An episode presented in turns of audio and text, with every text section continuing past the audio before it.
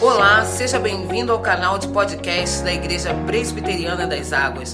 As mensagens que você ouve aqui foram ministradas em nossos cultos por nossos pastores. Deus te abençoe poderosamente. Você pode se sentar, meu irmão, minha irmã. Louvado seja o nome do nosso Deus que nos permite mais uma vez estar na sua casa para ouvir a sua voz. Convido você já de imediato fechar os seus olhos. Eu sei, as crianças estão saindo, não precisa se preocupar. Vamos fechar os nossos olhos e vamos falar com Deus. Santo Deus, obrigado, Pai, porque o Senhor nos traz a esse lugar. Que hoje, Pai, reunidos aqui, nós possamos ouvir a Tua voz e ser transformados pelo Teu Espírito. Senhor, ajuda-nos a entender o que precisa acontecer nas nossas vidas. Ajuda-nos a depender unicamente de Ti. Ajuda-nos, Senhor, a não resistir às coisas que o Senhor tem nos mostrado que precisam sair da nossa vida. Pelo contrário, nós te pedimos que o Senhor nos dê força para cada dia que passe nós possamos nos parecer mais ainda com Jesus Cristo. Em nome dele oramos. Amém. Hoje a gente vai voltar a alguns capítulos aí no nosso estudo da carta de Paulo aos Romanos. Então convido você a abrir a sua Bíblia em Romanos capítulo 2. A gente pulou esse pedacinho e agora a gente vai explorar ele. Romanos capítulo 2, dos versículos 25 ao 29.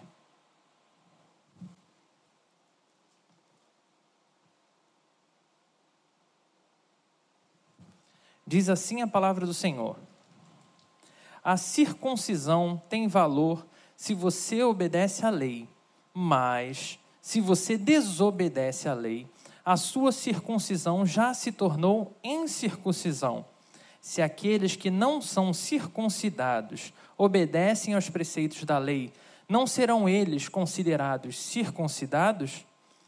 Aquele que não é circuncidado fisicamente, mas obedece à lei, condenará você que, tendo a lei escrita e a circuncisão, continua transgressor da lei não é judeu quem o é apenas exteriormente, nem é circuncisão a que é meramente exterior e física. Não, judeu é quem o é interiormente, e circuncisão é a operada no coração, pelo espírito, e não pela lei escrita.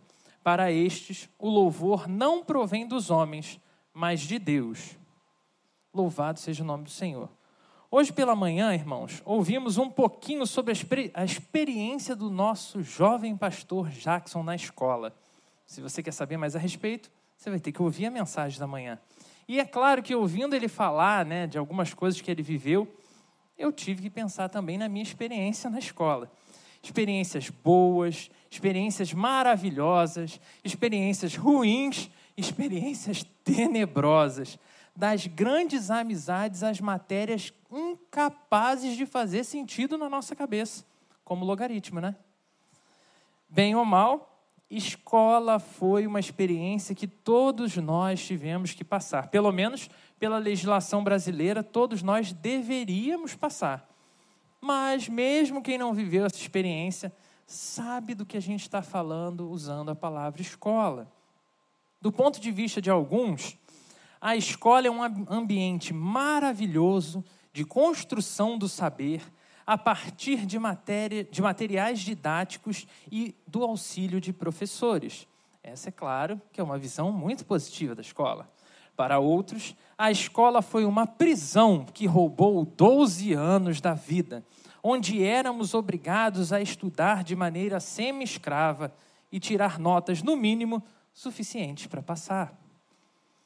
Mas surge uma pergunta então: qual é a sua definição de escola? O que vem à sua mente quando você pensa escola? Mesmo a partir de diferentes concepções e de modelos educacionais completamente diferentes nos vividos por cada um de nós, todos nós sabemos do que se trata e percebemos que a escola deveria ser o lugar onde nós de fato aprendemos coisas relevantes para a vida. Nessa noite eu queria te convidar a olhar para uma questão bem particular desse texto que a gente leu e que automaticamente me fez lembrar da minha escola. Nesse trecho da carta de Paulo aos Romanos, percebemos a preocupação de tratar uma provável divisão que estava ocorrendo naquela igreja de Roma. E a pergunta que parava no ar é: quem são os verdadeiros filhos de Deus? Seriam os judeus o povo escolhido do Senhor dentre todos os povos, que tinha que ser circuncidado no oitavo dia de nascido e que aos 12 anos deveria ser encaminhado ao templo para ser preparado para assumir uma profissão. Em geral, a mesma profissão dos pais. Não é à toa que Jesus era carpinteiro, ele aprendeu com o pai dele. Alguns desses, desses povos conheceram a história de Jesus e viram que de fato ele era o Messias prometido, alguns de dentro desse povo, né, entre os judeus. Mas agora eles entenderam que ser cristão era uma espécie de mera adaptação do judaísmo, era como se fosse um acréscimo religioso à experiência que eles viviam antes. Mas além desses irmãos judeus cristãos, tínhamos também um outro grupo reunido lá na igreja de Roma, como a gente já conversou aqui algumas vezes. Um grupo de pessoas que não eram desse povo originalmente chamado povo de Deus, mas que em Jesus entendiam que agora também eram feitos povo de Deus. Essas pessoas também entenderam que Jesus Cristo era o Senhor das suas vidas e que por isso eles precisavam depender inteiramente de Jesus para viver uma vida, é, uma vida santa. Dois grupos de cristãos. Ambos amam a Jesus, ambos os grupos pretendem continuar seguindo Jesus, mas existe uma treta entre eles. Qual é o verdadeiro caminho a se seguir enquanto discípulo? Obrigatoriamente nos tornamos judeus cristãos ou apenas cristãos? Qual é a melhor escola cristã a se seguir? A escola judaizante e tradicional ou a escola inovadora e gentílica ou de não-judeus. Deus vai orientar então Paulo a responder de uma forma clara e direta: nenhuma, nem outra, mas a escola do Messias. Por isso te convido a refletir sobre esse tema nessa noite: a escola do Messias. Sim, eu sei, se você acompanha o pastor Igor Miguel nas redes sociais, ele lançou um livro recentemente com esse nome e nós vamos citar, mas não se trata disso a mensagem.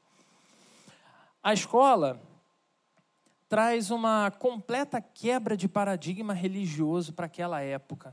De tudo que se esperava, a gente vai ver uma completa inovação. Em geral, para você ver, para você ser uma pessoa religiosa, era essencial que a sua vida fosse uma vida exemplar antes de qualquer coisa. O pré-requisito básico era servir de exemplo. Então, para ser uma pessoa envolvida com as atividades do templo, você precisava ser filho de pessoas de alguma forma ligada ao templo. E ainda por cima ter uma conduta diferenciada. Não bastava só você ser filho de alguém ligado ao templo, quanto dentre os filhos de alguém ligado ao templo, você tinha que ser um filho especial. Era necessário que você fosse uma pessoa reconhecidamente de conduta ilibada carregando diante de todos os homens uma imagem de pessoa religiosa. Lá vai um exemplo. E é muito engraçado quando a gente para para perceber as marcas dessa escola religiosa ainda nos nossos dias. Como aquela situação repetida, né? Vou ter que te usar, né, meu irmão? Que aí ninguém fica ofendido. Jackson é uma pessoa tão boa, de coração tão puro, ele só precisa de Jesus aí Jackson ia ser perfeito. E isso, biblicamente, é mentira.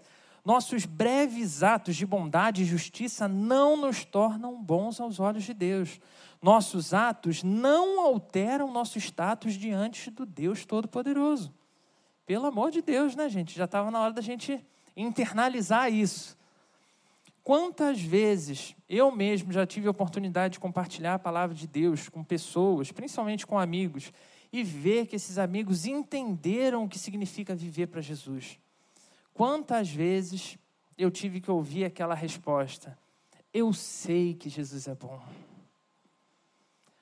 mas eu também sei que ele jamais me aceitaria.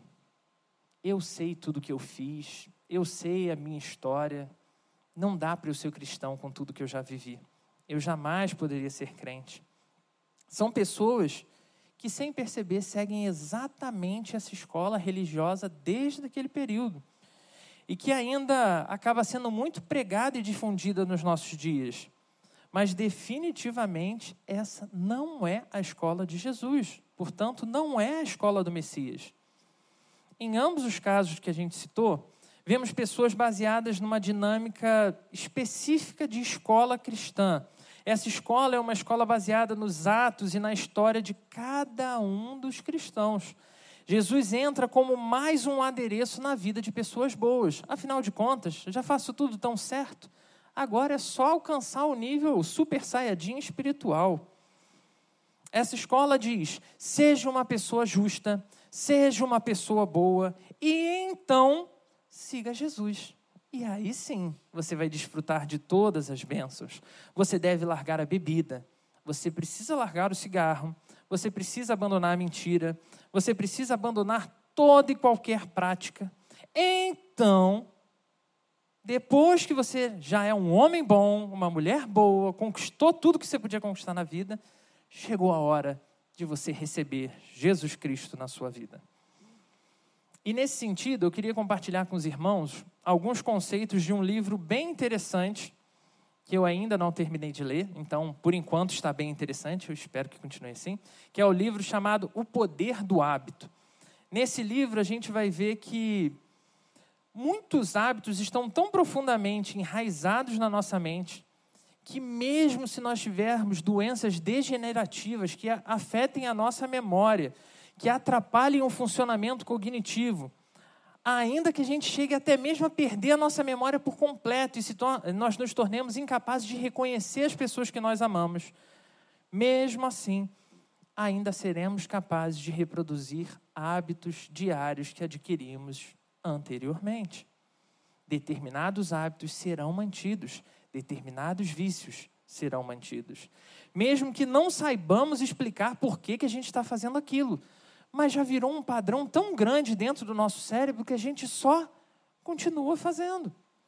Ainda segundo as mesmas pesquisas apresentadas no livro, um hábito pode sim ser substituído ou pode ser redirecionado, mas dificilmente, e eles colocam de uma forma quase que impossível, um hábito poderia ser espontaneamente abandonado.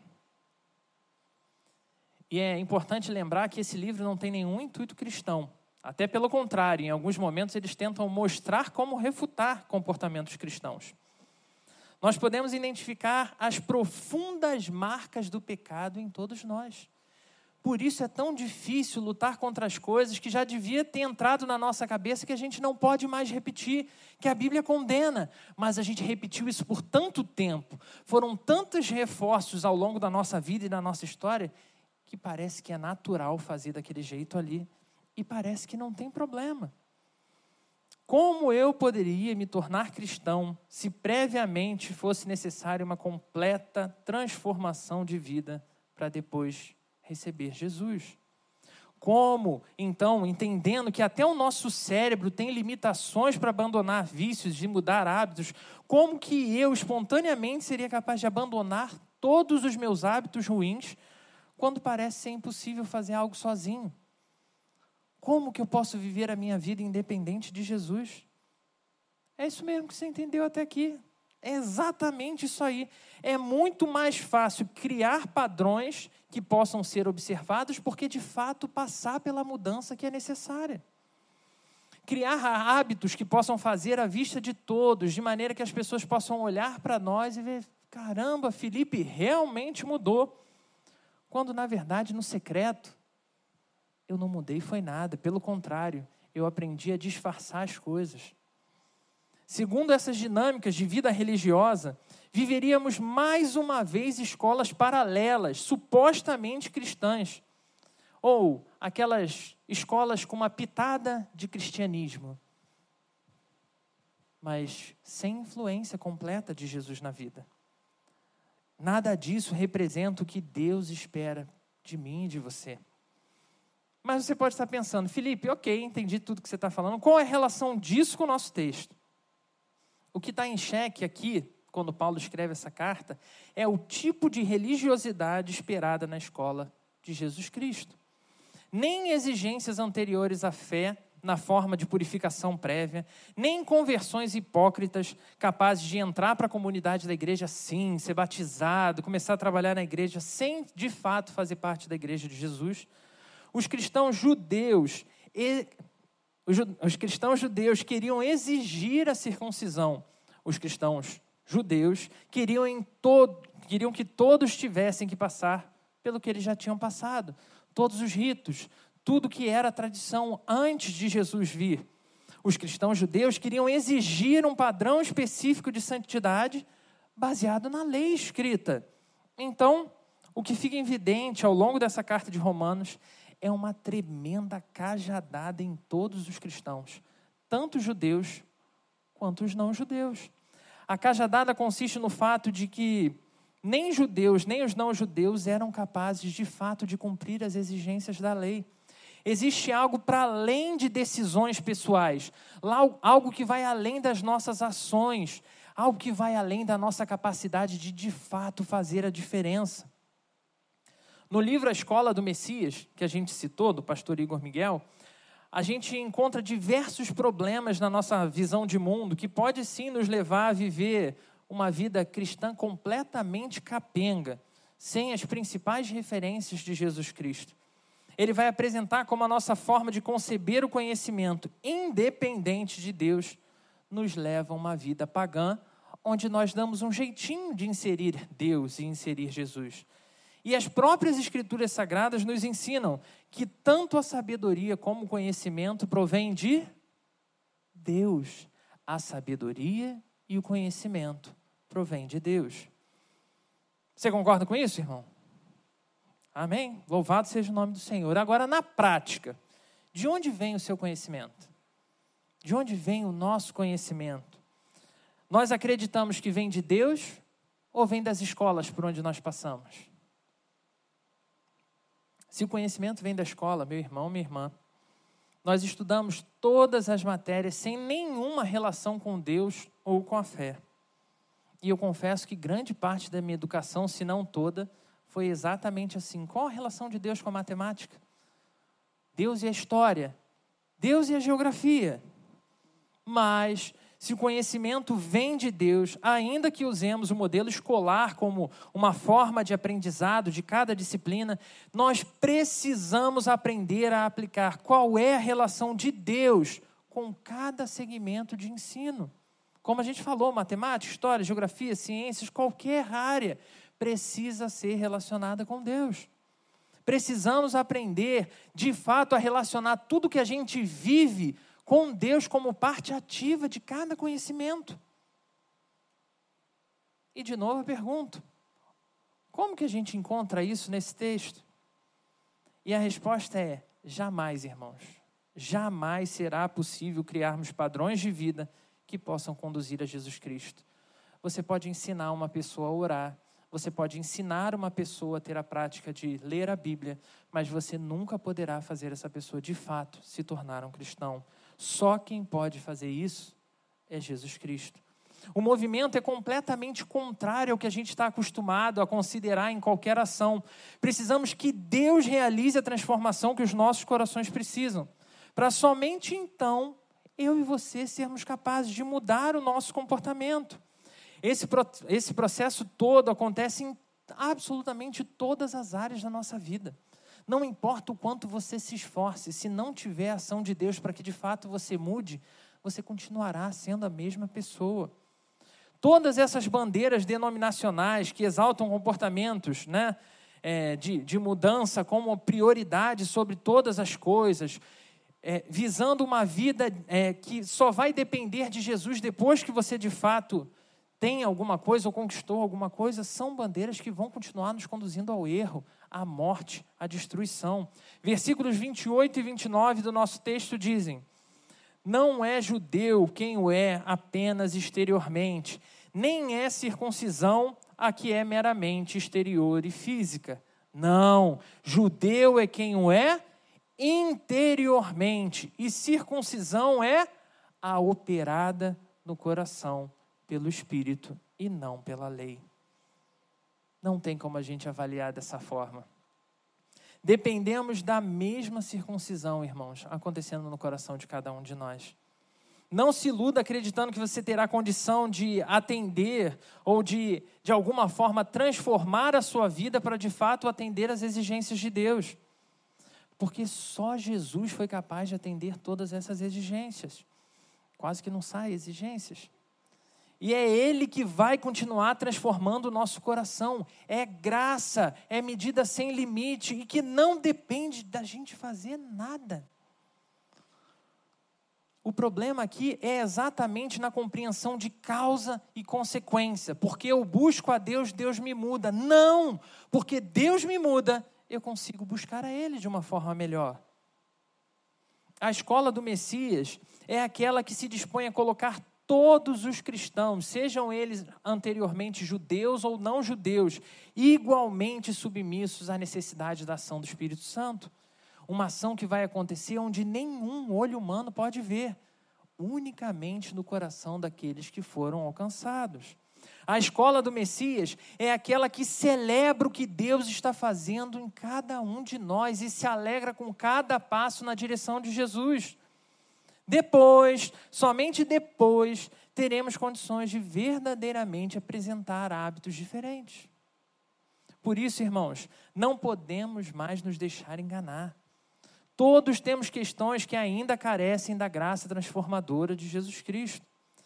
Mas seguimos submissos a Ele, e submissos a Ele, entendendo que compreendemos dessa ação, que, que, dependemos dessa ação em nossos corações, para termos condição então de resistir a todas as investidas que são feitas contra nós. Ou como a gente estava brincando, né? É, ontem, tem situação que acontece com você que o seu coração diz exatamente assim: dá um socão na cara. Já aconteceu com você? Ontem a gente falou né, sobre isso, e não foi eu que inventei isso, não, tá, irmãos? Graças a Deus, mas podia ter sido. Porque eu sei exatamente o que essa pessoa está dizendo, quantas vezes eu já senti isso, e se não fosse Deus, eu tinha me metido em furada. E aí é interessante a gente refletir que, se já não bastasse a luta contra os nossos hábitos ruins, muitas vezes, mas muitas vezes mesmo, as pessoas que nós mais amamos, nossa família e até mesmo a nossa igreja, que serve de acolhimento, lugar que tem ensinado a gente a viver a vida cristã, quantas vezes as pessoas que a gente ama são as primeiras pessoas a vir apontando o dedo, condenando qualquer falha que a gente teve pelo caminho. São muito rápidos em condenar o nosso erro, mas completamente omissos na hora de apresentar qual direção então a gente deve seguir. Como obter a solução? Como viver então sem cair de novo nesse mesmo erro? Na escola do Messias, precisamos aprender o estado de dependência uma dependência que a gente vai precisar submeter verdadeiramente todos os dias da nossa vida, dependência completa, dependência transformadora, que só Deus pode fazer. E é quando finalmente a gente entende isso, que a gente precisa se encher de Deus e da Sua palavra todos os dias, que a gente consegue experimentar a vida de quem estuda na escola do Messias. É inconcebível, irmãos, a gente olhar para como são os momentos de louvor, com diversas pessoas com as suas mãos levantadas, olhinhos fechados e até revirando por ação do Espírito Santo. Oh, que mistério maravilhoso louvar ao Senhor, né? E depois passar uma semana inteira sem nenhum relacionamento com esse Deus. Para onde foi o Espírito que estava tão poderoso no momento do louvor? E é importante a gente registrar aqui, irmãos, que o Espírito Santo de Deus pode sim me incomodar para levantar as mãos, me fazer sentir a Sua presença, me fazer louvar das formas mais diferentes. Óbvio que Ele pode, Ele tem poder para fazer isso e muito mais. Mas como a gente, né, a gente fez hoje pela manhã, durante a Santa Ceia, precisamos levar a sério a caminhada com Jesus. Precisamos parar de agir para agradar as outras pessoas e fazer o exercício de nos julgar a nós mesmos, de avaliar o nosso coração Então eu te convido a sinceramente, olha para o seu coração, julgue-se a si mesmo e responda a, segunda, a seguinte pergunta: Aonde vai parar o Espírito Santo de Deus e a sua espiritualidade quando você ignora completamente a existência dele e prefere seguir com as suas próprias escolhas? Aonde vai parar a influência do Espírito Santo de Deus quando você continua escolhendo pecar? Aonde vai parar a sua espiritualidade enquanto pai sacrossanto que abençoa a família e na igreja, né, joga a blusa para a mulher atravessar a lama e chega em casa e bate na mulher? Aonde vai a sua espiritualidade quando você acessa conteúdo pornográfico? Aonde vai a sua espiritualidade quando você prefere viver uma vida deliberada de mentiras?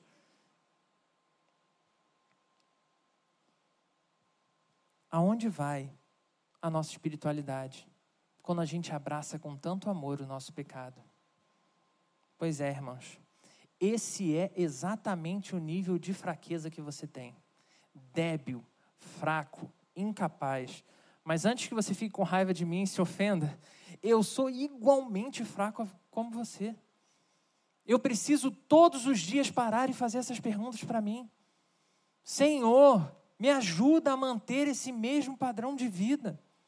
Deus sabe o quanto é fácil para cada um de nós passar a acreditar que atingimos, na, na linguagem de determinado clube, né, outro patamar de espiritualidade. Como se agora a gente fosse especial diante dos olhos de Deus sobre todos os nossos irmãos. Achar que porque somos judeus somos melhores, ou achar porque somos não judeus somos melhores que os judeus.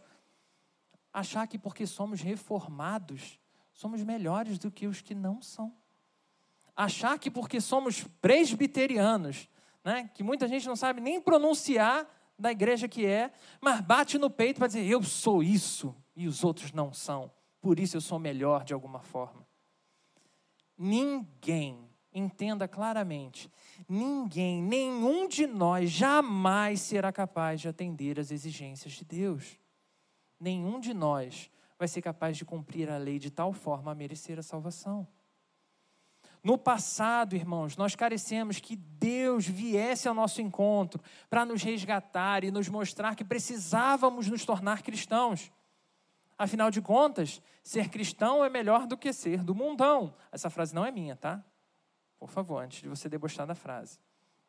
Mas diariamente carecemos igualmente dele para sermos capazes de, durante mais um dia, dar conta de lutarmos contra os nossos próprios desejos de pecar, que vão continuar aí batendo a porta, dizendo: Ei, ei, que tal me escolher agora? Ninguém vai ver, é rapidinho.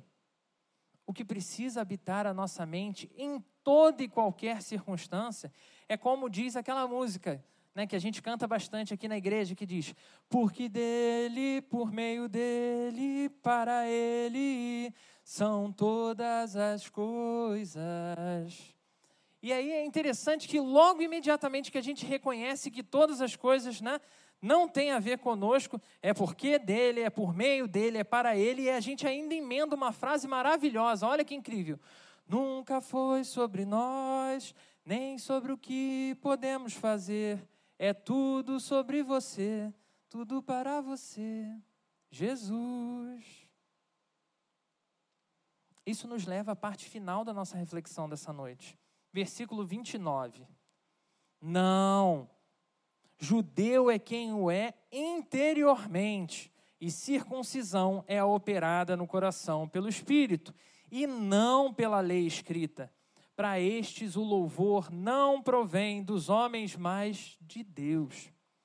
Para estes o louvor não provém dos homens, mas de Deus. E aqui eu vou revelar um pecado. Por favor, tenha misericórdia e olhe com graça para mim. Alguns domingos, irmãos, a gente tem tanta atividade que a gente fica igual barata tonta correndo de um lado para o outro, desde de manhã, desde antes do culto da manhã. Muitas vezes a gente acaba passando em casa e apenas consegue ter tempo de tomar um banho, trocar de roupa e voltar para a igreja. Muito louvável, não é? Servindo a Deus de todo o nosso coração. Mesmo correndo, irmãos, nem sempre eu consigo chegar na hora das cinco horas que a gente vai apresentar a agenda daqui a pouco. Nem sempre eu consigo chegar às 5 horas da tarde para o encontro dos adolescentes. E aí eu chego 5 e 10, chego 5 e 15. E aí eu preciso ouvir piadas dos adolescentes quanto a isso. Cobram a minha pontualidade, não são pontuais e querem cobrar pontualidade dos outros. Algumas vezes a gente atrasa porque a gente colocou compromissos naquele dia. Mas outras vezes a gente atrasa porque a gente precisou socorrer alguém. E aí? É justo ter que ficar ouvindo esse tipo de piadinha? Parece justo por causa de 10 minutos? E eu sei que provavelmente você deve estar pensando agora: o que esses adolescentes fizeram para o pastor estar tá falando isso? Olha, pai, pai e mãe de adolescente, tá? Pode ficar tranquilo que quando acontece, eles levam a cajadada lá mesmo na hora para voltar a ficar mansinho, tá? Pode ficar tranquilo. Mas acredita, meu irmão, minha irmã, nós somos ainda piores do que isso. Isso que aconteceu aqui nesse exemplo de uma pessoa estar tá fazendo algo bom e por causa disso não atende a nossa expectativa e a gente tem tanto prazer em debochar, isso é apenas uma pitada do que a gente é capaz de fazer quando a gente quer realmente fazer mal a alguém. Quantas vezes um irmão desaparece do nosso convívio por questões de problema pessoal? O irmão está sofrendo, o irmão está sozinho, precisando de ajuda e nada. Eu não ligo, eu não me importo, eu não envio uma mensagem no WhatsApp que eu não preciso nem pagar. É rápido e grátis. Aí o irmão reúne as forças, junta os cacos, resolve voltar à igreja. E quando volta à igreja, nós somos os primeiros a pegar a pedra e atacar o irmão. Tirou férias de Deus, resolveu sair da carne? Meu irmão, minha irmã, se você já passou por algo desse tipo, se você foi a pessoa que sofreu de alguma forma algum prejuízo, com certeza você sabe do que eu estou falando aqui. Ou como pessoas que amam a Jesus também podem ser muito mais. E aqui eu preciso que você entenda a necessidade de perdão que precisa haver no nosso coração e que, sinceramente, Deus te auxilie, que Ele nos auxilie a cada vez que a gente passe por uma situação dessa, a dar conta não só de perdoar, mas de continuar amando as pessoas. Mas, se no entanto você se deu conta que você já fez algo desse tipo, de alguma forma ofendeu alguém, e você de fato entendeu a gravidade que tem, afinal de contas você não sabe o que estava acontecendo na vida da pessoa é necessário nos submetermos a Jesus Cristo e clamar: Senhor, corrige-nos a tal ponto que a gente tenha cuidado, carinho e amor pelos nossos irmãos. No final desse capítulo, temos exatamente qual é o pagamento daqueles que são estudantes na escola do Messias. 29b diz: Para estes o louvor não provém dos homens, mas de Deus. Irmãos, se a nossa transformação vem de Deus e não das nossas próprias forças e não do nosso próprio empenho, a nossa própria dedicação, o nosso sustento, o nosso pagamento igualmente virá do Senhor e não do que você vai conseguir produzir e não do reconhecimento das pessoas ao seu redor. Não podemos ter mais a imaturidade espiritual de acreditar que a gente vai receber reconhecimento ou algum tipo de sucesso por fazer o que é certo. Nisso aí, os mais antigos tinham uma expressão altamente dolorosa e verdadeira: não fez mais do que a obrigação. Por mais que isso aconteça, nem sempre agir de maneira correta vai ser uma atitude louvável ou louvada pelas pessoas ao nosso redor. Muitas vezes, inclusive, o que vai acontecer é o oposto disso. Você escolhe fazer o que é certo. Você prefere continuar com Jesus Cristo. Você fica com aquela música, porque eu escolho Deus. Né? E aí acerta na sua decisão, na sua escolha. E como resultado, você perde o emprego. Como consequência, as pessoas passam a te odiar, te perseguir, te fazer mais mal do que faziam antes. Nós precisamos entender que a nossa, o nosso pagamento, o nosso retorno não virá de homens, ainda que isso possa acontecer algumas vezes. Não deve ser o nosso objetivo. Mas, glória a Deus por esse mais. E eu amo quando a Bíblia tra traz a desgraça e emenda um mas. Aí dá aquele conforto, né? Tem esperança. O nosso pagamento sempre virá das mãos do próprio Deus. Não é pode vir, ele virá. Ele sabe exatamente o que eu e você precisamos. Ele sabe o melhor momento da nossa vida e da nossa história para receber cada coisa que a gente precisa. E uma vez que esse Senhor nos chamou, Ele veio ao nosso encontro e tem transformado o nosso coração, ainda que todos ao nosso redor sejam incapazes de nos socorrer, incapazes de reconhecer que você é quem está tomando a decisão completa, a, a decisão correta, Jesus Cristo, o próprio Deus encarnado, continuará com você, se preocupando com você, cuidando de você, sustentando você, e Ele jamais vai te abandonar.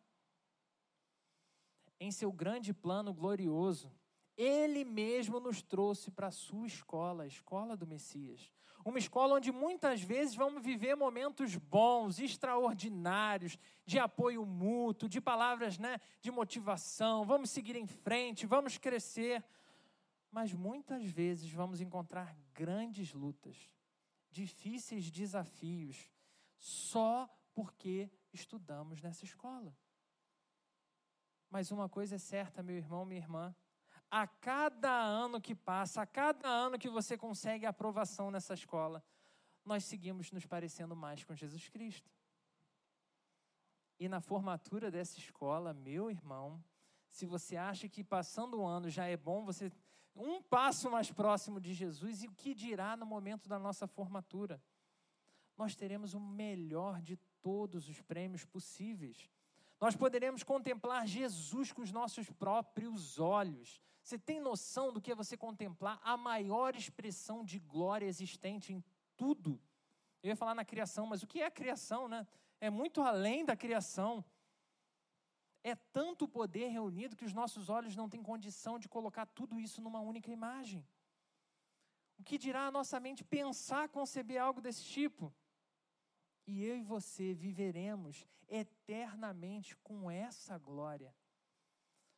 Tudo que ele vem desenvolvendo na nossa vida, tudo que ele vem desenvolvendo na nossa história, cada passo que a gente tem dado mais na direção dele, em transformação de vida, terá se completado plenamente. Nada mais vai nos abalar, nada mais vai nos entristecer. E aqui é importante, irmãos, a gente lembrar que essa caminhada é uma caminhada de um tempo que, diferente da escola, que supostamente são 12 anos, ou são 12 anos para a maioria e um pouquinho mais para outros, né? não deixe que ninguém te pare. Porque tem muita gente que sente prazer em fazer os outros ficarem pelo caminho. Tem muita gente que não tem prazer em fazer os outros ficarem pelo caminho, mas vão ter a palavra errada, na hora errada, do jeito errado, e você vai ficar ofendido.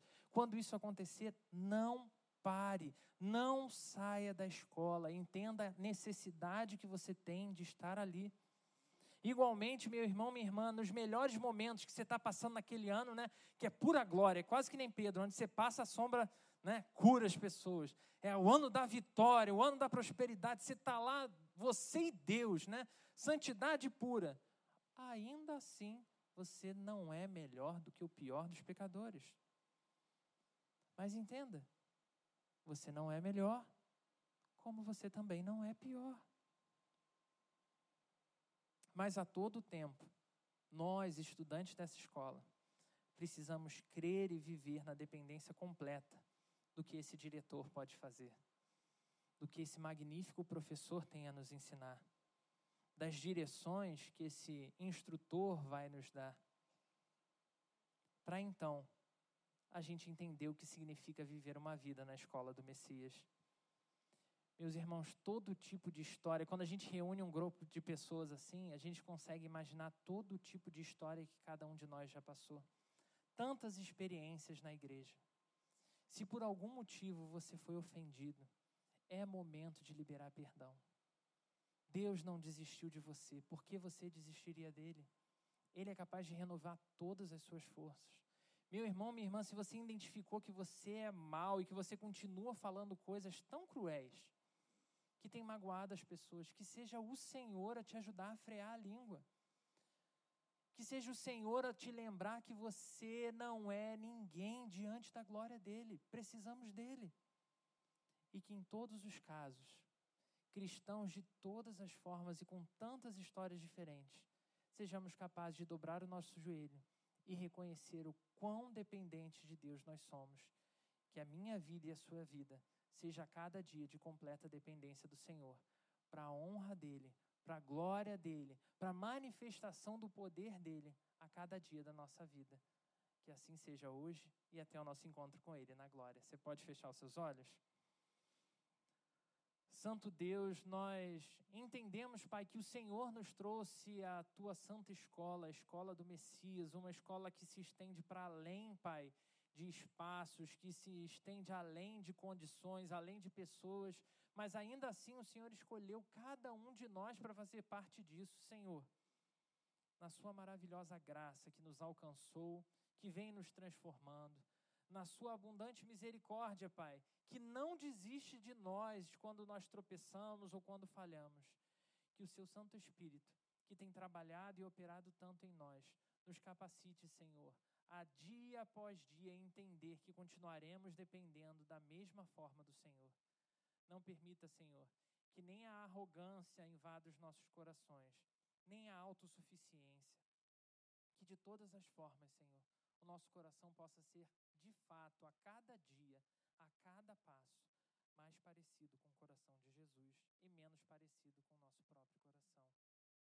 Que seja Jesus o nosso norte Jesus a nossa referência, Jesus o nosso Senhor.